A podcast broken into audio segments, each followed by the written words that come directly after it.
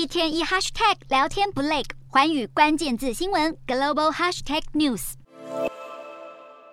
中国本土电动车品牌威马汽车不但早期崛起，更曾经与蔚来汽车、小鹏汽车和理想汽车并称为造车新势力四小龙。然而，随着魏小李站稳了中国造车新势力的三大巨头，威马汽车却在二零二二年底经传掉队了，深陷财务风暴。去年十一月开始，威马汽车负面新闻不断，从全员降薪、主管领半薪，连经销商也退出不玩了，到股权冻结等等。近期更传出威马汽车旗下多间子公司资产被申请冻结，总估值约一点三亿人民币，也就是超过了五点七亿台币。并且获得法院裁定批准执行，欧马汽车原定前进港股的上市计划，自然也跟着告吹。中国媒体更调侃，威马汽车创办人兼执行长沈辉是二零二二年最悲惨的人之一。然而去年中国电动车车市却是连连爆雷，像是中国恒大新能源汽车集团旗下的恒驰汽车深陷财务危机，还有雷丁汽车频传被破产，就连豪华电动休旅车品牌自由家也传出了坏消息，新车款吸引超过两万名车主下定，公司却发公开信给车主表示短期内无法交车。改送电动车模型来致歉，也凸显中国电动车市场已经把饼做大。不过拿得出实力才能留下来玩。